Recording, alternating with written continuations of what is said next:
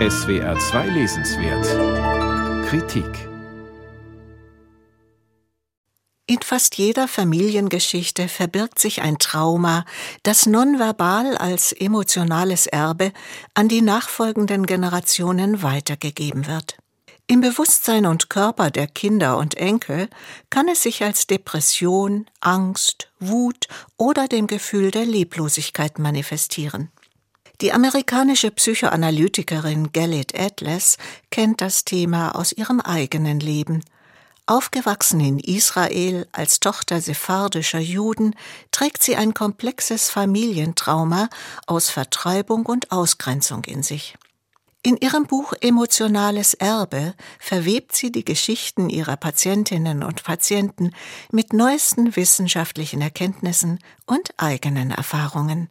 Man glaubt, mitten im Sprechzimmer zu sitzen und verfolgt in den Gesprächen zwischen Therapeutin und Klient, wie sich allmählich das Muster der transgenerationalen Verstrickung herausbildet. Die Lektüre ist spannend wie ein Krimi. Unverarbeitete Erlebnisse unserer Vorfahren, schreibt Atlas, dringen wie Geister in unser Leben ein. Sie erzählt von Leonardo, der seit zwei Jahren um die Trennung von seinem Partner trauert. Sein Großvater hatte Suizid begangen und sein Vater war lebenslang verstört, weil er sich die Schuld an diesem Tod gab. Im Verlauf der Therapie findet Leonardo heraus, dass sein Großvater, wie er selbst, schwul gewesen und seinen Geliebten verloren hatte. Die als skandalös geltende Liebe des Großvaters wurde im Familienverbund totgeschwiegen und nicht als Verlust betrauert.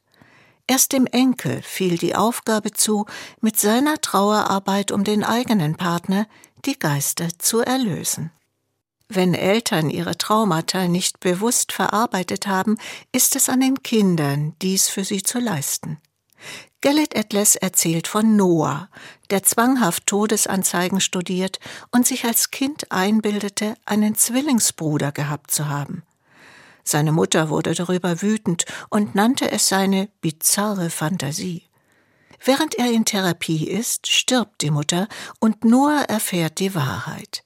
Die Eltern hatten einen Sohn, der ein Jahr vor Noahs Geburt starb und ebenfalls Noah hieß. Wir kennen die Geheimnisse derer, mit denen wir verbunden sind, schreibt Gerlit Atlas.